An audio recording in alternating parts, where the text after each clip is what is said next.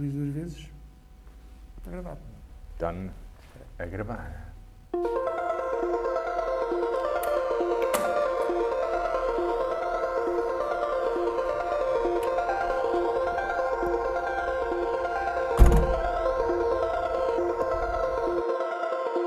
Este comboio não para em arroios. Bom dia, Pedro. Obrigado por teres aceito este convite e obrigado por me teres convidado para este novo projeto que agora começa, chamado Rádio Ante Câmara, A Voz dos Anjos. Começamos esta conversa em frente ao teu ateliê, que tem aqui na rua de Cabo Verde uma nova morada, uh, uma, uma antiga padaria que transformaste em ateliê de arquitetura, em lugar de exposições e no espaço físico da Rádio Ante Câmara. Já tinhas alguma relação com os anjos antes de teres mudado para o bairro das Colónias? O que trouxe para aqui? Nenhuma, não tinha nenhuma relação. Aliás, é, talvez seja a parte da cidade de Lisboa que eu conheço pior. Curiosamente, apesar de ser a parte mais densa, é a parte que eu sempre, de alguma maneira, nunca penetrei bem. Isto é, uma, é um espaço muito fechado, de alguma maneira. O que me levou para vir para aqui não foi nada de especial, ou seja, uh, obviamente conhecia aqui já várias zonas, andava à procura de um espaço novo e encontrei este espaço que me apaixonou.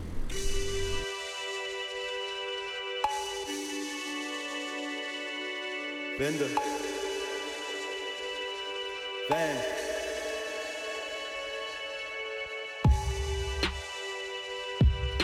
Arroios.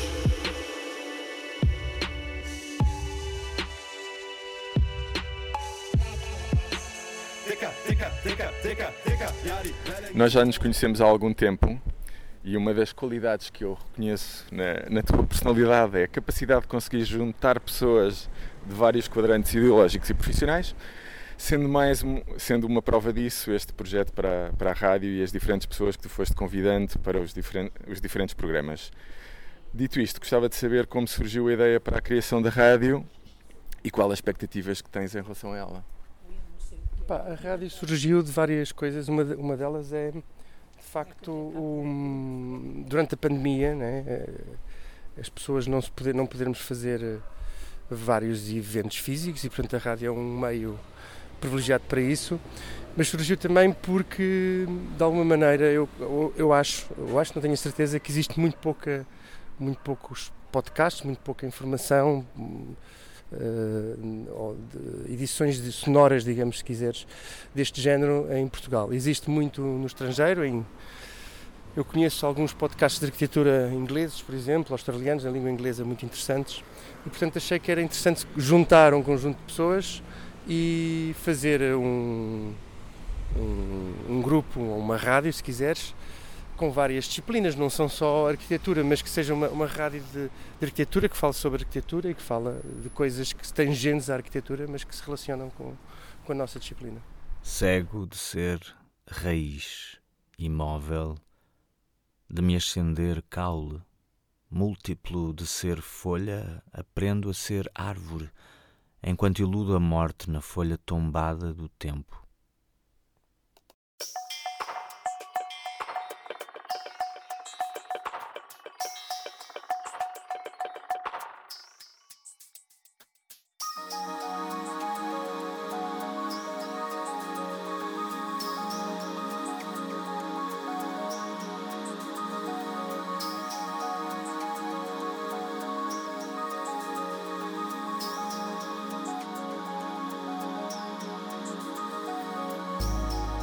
Também um modo de te enraizares no bairro e de, de conheceres melhor.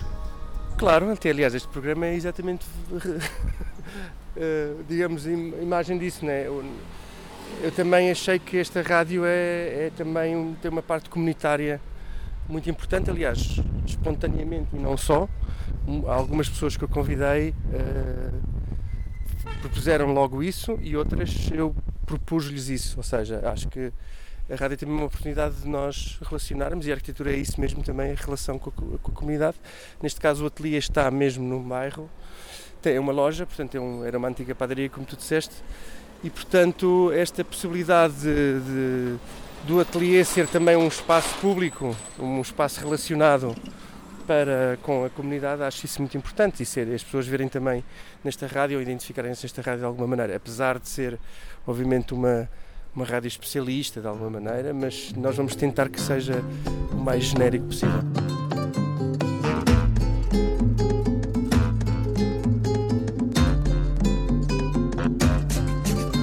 As moças do meu bairro são bonitas, meio hippie, meio chique underground.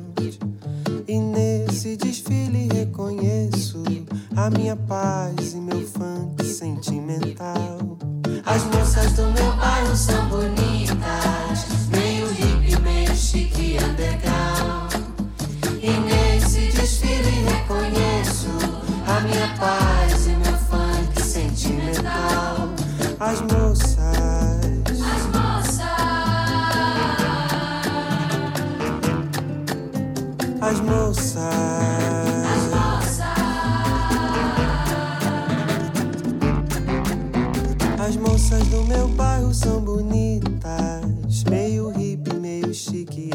Underground.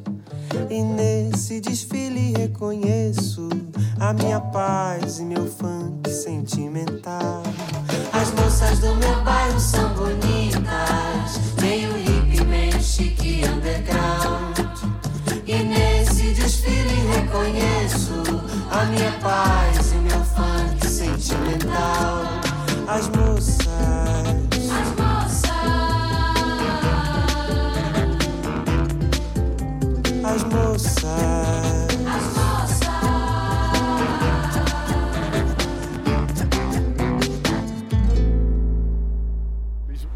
Este ano 2020, como sabes, a capital verde europeia. A propósito do, do recente concurso para, para a expansão do Jardim da, da Gulbenkian, o arquiteto Kengo Kuma, e vencedor desse concurso, escreveu a seguinte frase: We are living in the era of the garden, not of the architecture. Nós estamos, nós vivemos na era do jardim, não da arquitetura. O que é que, como arquiteto, o que é que pensas desta, desta frase? É uma rasteira. Mas pronto, eu vou aceitar a provocação. Ah, eu- há uma frase que eu gosto mais da, do Kengo Kuma, que eu até uso nas minhas conferências. Ele mostra uma, uma casa dele, num monte gigante, uma coisa altíssima, como não sei quantas, não sei onde é que aquilo é, no Japão, e portanto é no meio da, da natureza. Ele, olha- ele diz, mostra aquela imagem e diz: Eu faço arquitetura temporária. E para explicar, ou seja, um bocado o inverso daquilo que a arquitetura tradicionalmente ou classicamente pretende, que é fazer com que a arquitetura se perdure no tempo, sejam tipo umas pirâmides, né? e que durem muitos séculos. E ele diz: Não, eu faço arquitetura temporária porque esta, esta montanha que está aqui tem milhares, ou se calhar até milhões de anos. E a, a minha, a minha casa durará 100, 200, 300, se calhar 500 anos, no máximo dos máximos dos máximos, com muita manutenção e com muitas reabilitações, mas portanto ela vai desaparecer enquanto toda esta floresta não vai desaparecer. Portanto, esta perspectiva não tanto do jardim, mas daquilo que, que é o nosso contexto, né? nós vivemos num, em cima de uma, de uma superfície ou de um, de um planeta ah, vivo, né? e às vezes esquecemos que ele é vivo. E pensamos que, que o que está em causa é esse planeta, o que está em causa somos nós. Não é? E portanto, eu acho que sim. Eu acho que nós temos que começar a, a ter consciência de realmente daquilo que, que é o nosso contexto, seja ele urbano, seja ele natural. Tudo isto levou uma grande volta. Antigamente vivia-se aqui como num céu aberto. Nem faz ideia. Onde isso vai? Parece que não. Os dias passam devagar. Mas olha que os anos vão-se depressa. A gente só dá por isso quando já não há remédio.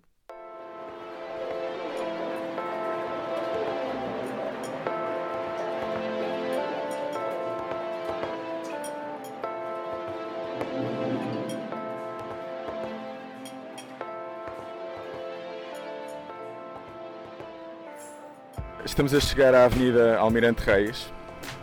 Recordas-te da, da expressão esventrando a periferia rural? Não, não me recordo. Não sei. Quem, quem é diz isso? Diz sim, diz sim. Sim, recordo.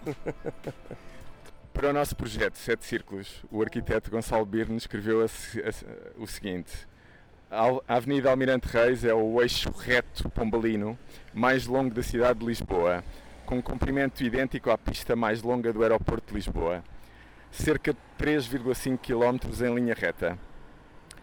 É, prolonga- é prolongado na visão futurista de Duarte Pacheco, esventrando a periferia rural até levantar voo na Portela.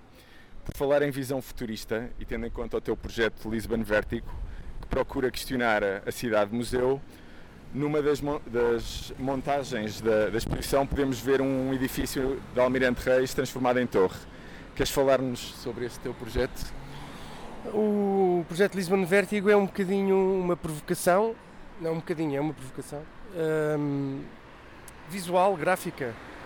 Há uma, há uma discussão em Lisboa que a mim, me- como tu disseste muito bem, é uma espécie de cidade-museu, uma espécie de cidade parada no tempo, em que de facto não se, não se aceita ou tem-se muita dificuldade em aceitar hum, as, as, as construções em altura. Eu não, eu não defendo, para que seja claro, defendo que tudo se possa fazer em, altura, mas de facto é uma tipologia possível, como outras tipologias, como tipologias que sejam densas e baixas, como tipologias que sejam quarteirões, como tipologias. Portanto, há vários tipos de tipologias urbanas e eu acho que eu sou, não sou contra nenhuma nem a favor de nenhuma. Simplesmente não se pode negar uma à partida só porque sim. E é de um conservadorismo absoluto, crónico, incrível.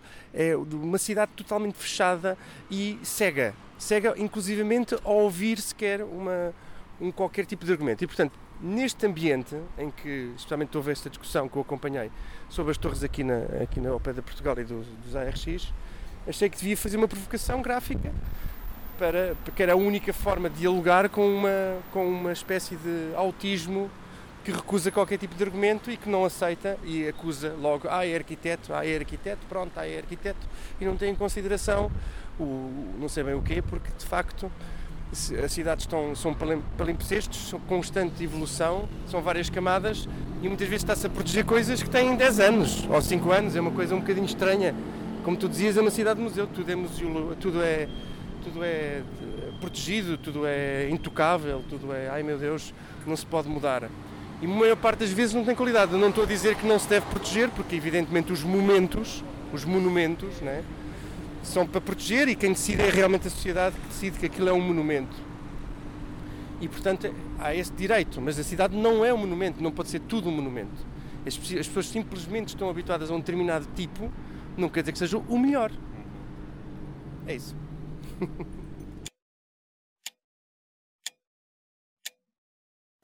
Sea of straw. Each one of us lives in a watershed. Relationship to the river.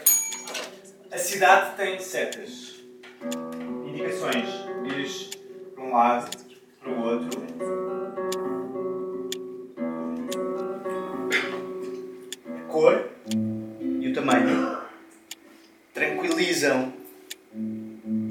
Constantes, ou quando evoluem de uma forma constante e previsível.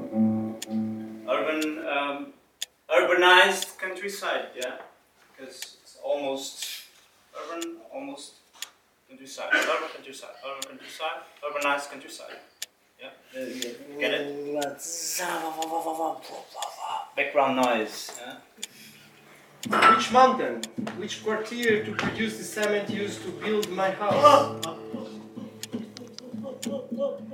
Where do the bones of the fish I just ate went up?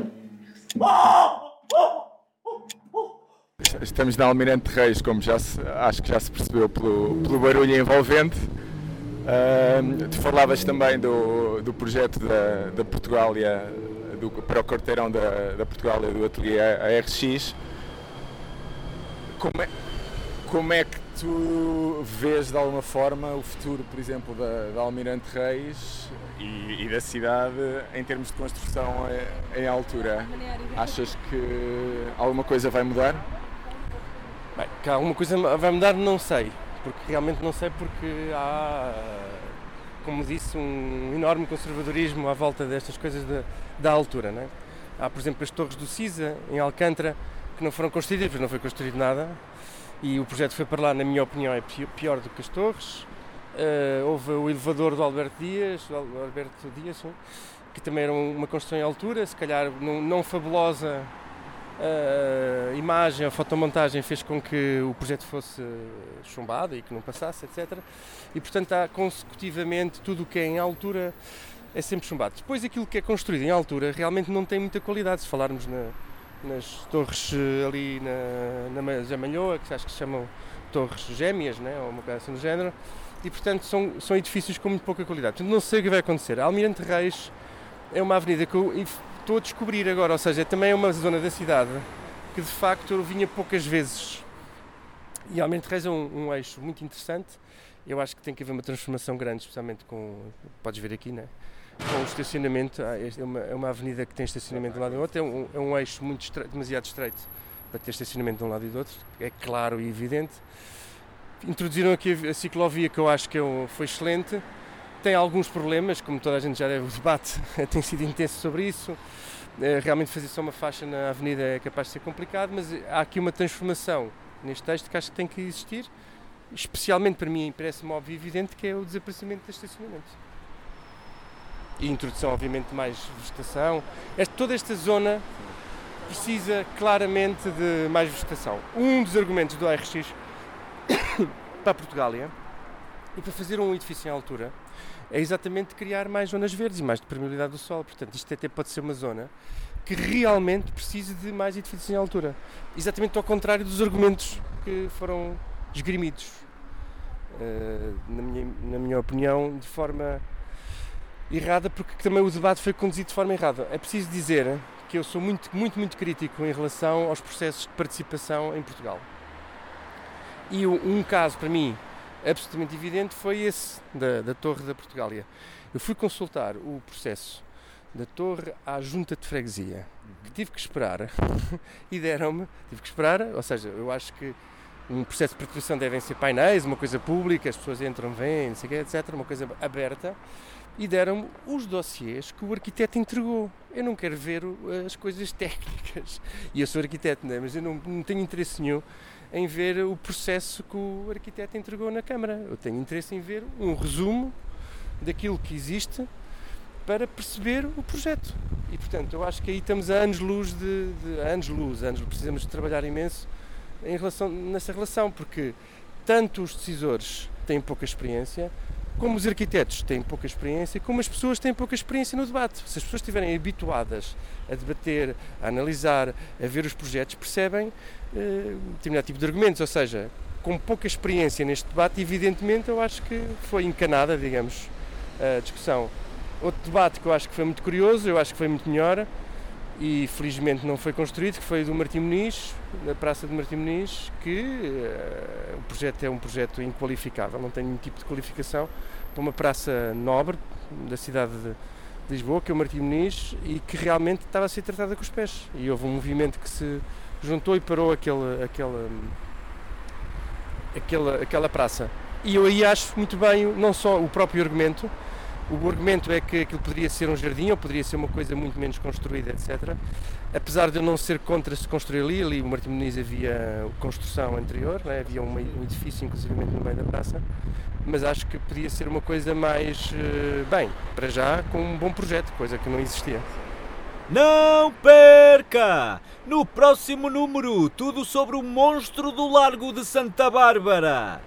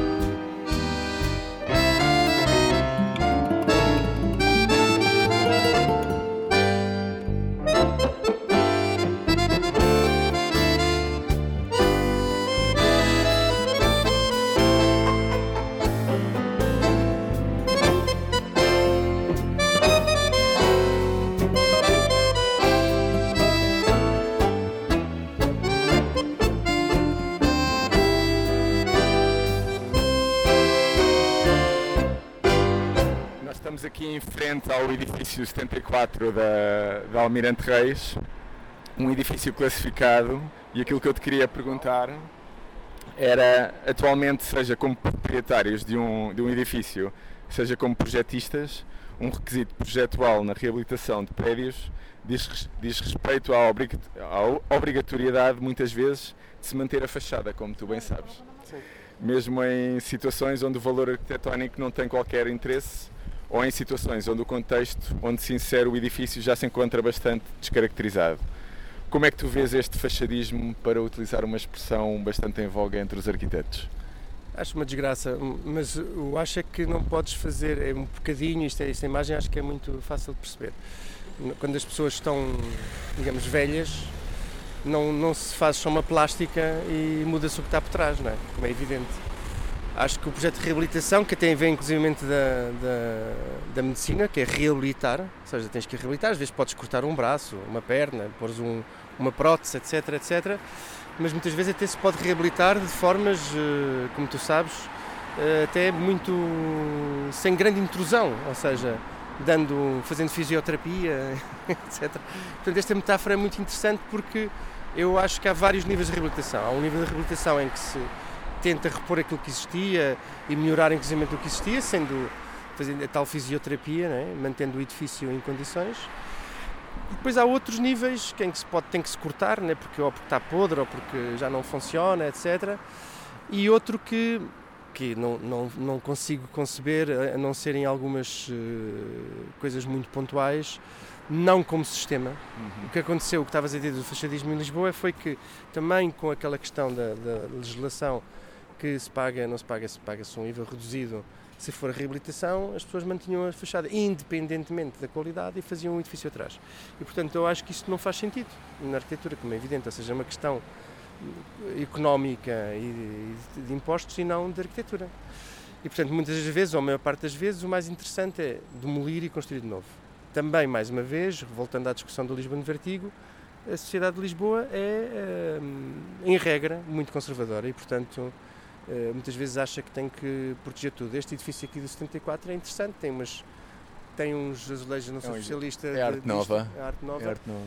Não, não sou especialista nestas eh, matérias, mas parece-me interessante e acho que é uma coisa que se devia manter. E se é protegido, acho que sim. Mas isso pode conviver com outras fachadas.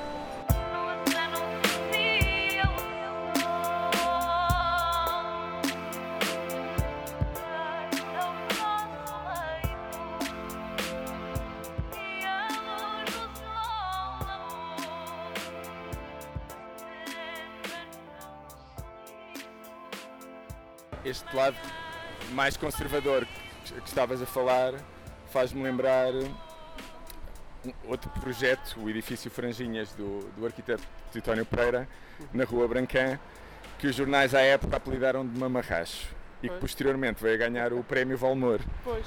Como é que tu vês esta polémica que se gera muitas vezes em torno de determinados projetos entre a classe de arquitetos e a opinião pública? E de que forma é que isso condiciona ou não o teu trabalho? A única coisa que eu te posso dizer é pois. Ou seja, também o, o Ares Mateus tem um projeto ali no Rato que também é apelidado de Mamarracho. Também ele não foi construído, não sei, quer dizer, não foi construído, não sabemos ainda se vai ser construído ou não, mas está com, está com alguns problemas. E Franzinhas foi construído. Mas é muito normal quando tu fazes, é aquilo que eu dizia há bocado, as pessoas estão habituadas a um determinado tipo de contexto, a um determinado tipo de situação e não querem mudar. Ponto independentemente seja para melhor ou para pior, não querem mudar. Para pior ninguém quer mudar, como é evidente. E portanto há uma, rea uma, uma, uma reação à mudança. O Franjinhas eh, é, é, um dos exemplos deste, deste reação à mudança, mas a verdade é que é assim, a sociedade também funciona dessa forma. Naturalmente há sempre umas reações àquilo que introduzes como novo. Se não houver a introdução do novo, a sociedade estagna e para. Não, não é possível termos uma cidade que não seja uma cidade viva. As pessoas vivem, comem, fazem coisas e, portanto, o mundo muda, temos coisas diferentes e, naturalmente, eh, a arquitetura muda e, portanto, terá que mudar naturalmente. Estavas a falar do Franzinha, mas eu digo que ainda uma coisa mais interessante, que é o CISA. O próprio CISA foi, foi extremamente criticado. Eu sei que ele tem uma... aquela casa que é um que é uma fachada totalmente cega e a Casa Beirão, que é aquela explosão, que é uma casa que é, hum, que é digamos uma espécie de pátio envidraçado, todo um tipo Sterling, ele foi extremamente criticado. O Cis era, uma, era um. Aliás, ele foi em, vários, em várias situações, como as, as Torres de Alcântara, mesmo a intervenção no Chiado, etc, etc. E portanto, ele está constantemente a ser criticado. E ele ganhou o Pritzer. Mesmo depois de ser ganhar o Pritzer, eu já tinha ganho o Pritzer quando propôs as Torres para Alcântara. Portanto, isso dos prémios e da validação dos arquitetos e a reação da sociedade é perfeitamente normal. Ou seja, é uma questão de evolução e é uma questão de reação àquilo que é introduzido como novo. E de, acrescentaria eu, de política talvez. Na, na cultura europeia, a construção da, da paisagem urbana resulta de certa, de, de, de forma clara, pelo menos desde a Grécia Antiga, de visões políticas que se inscrevem no território, ou que se inscrevem no território um conjunto de valores. Almirante de Reis uh, foi um projeto político que foi sendo consolidado em diferentes épocas e por diferentes regimes. E sabendo eu também o, o teu interesse pela, pela política, aquilo que eu te pergunto é de que forma é que tu caracterize, caracterizarias hoje uh, esta relação entre poder político e arquitetura? Bem, eu tenho um interesse, para esclarecer, para depois não me virem chatear, é, eu tenho um interesse, é verdade, tenho um interesse político pela dimensão política da ação, ou seja, pela capacidade de transformação que a política tem, e aquilo que disseste muito bem, a influência que isso tem na cidade, na vida das pessoas, etc, etc.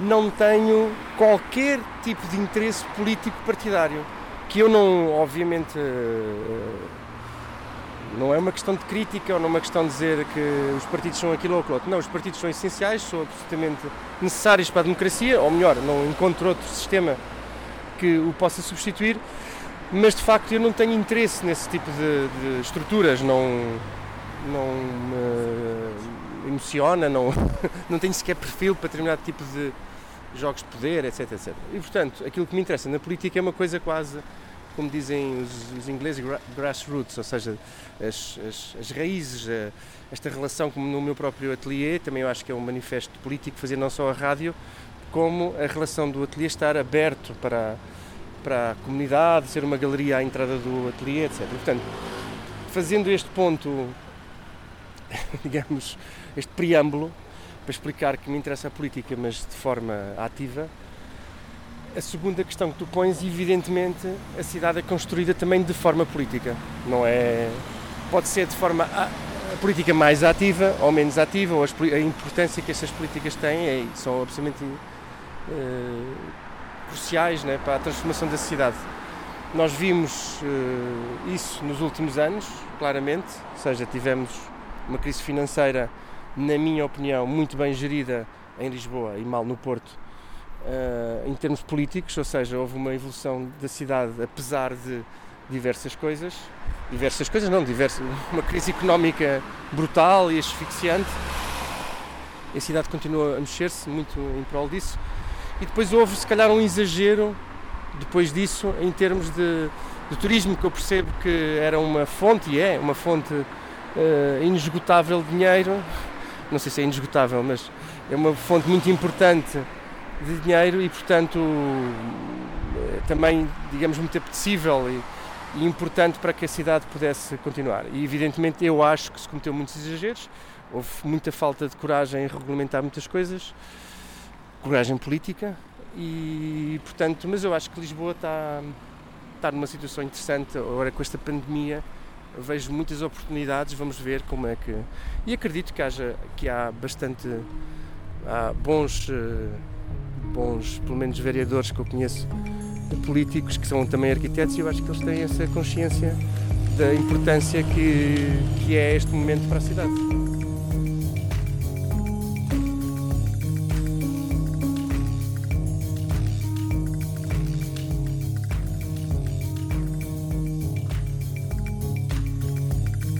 Escreveste hum, recentemente num, num artigo a, duas mãos com, com o Mário Alves um, um, uma espécie de grito de, de mudança uh, que esperavas que também viesse com, estes, com esta pandemia.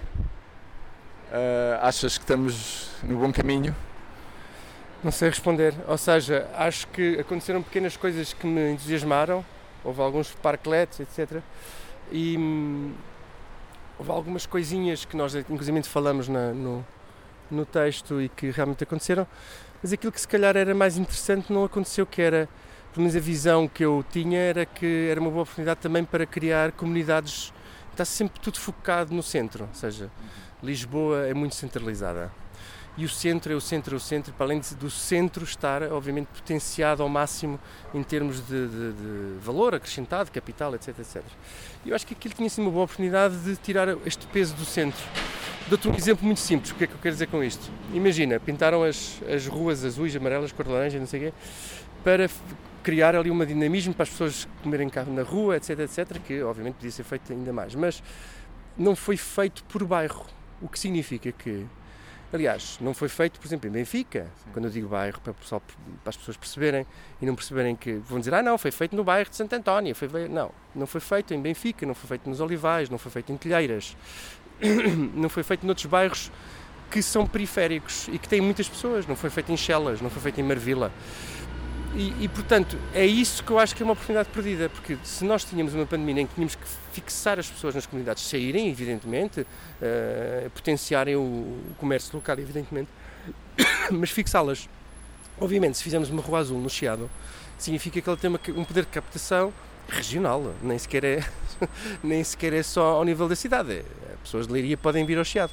E, portanto, é isto que eu pensei que poderia ser uma boa oportunidade, porque nós tínhamos a oportunidade de fixar estas comunidades e de desenvolvê-las e uma oportunidade das pessoas estarem juntas nas suas comunidades.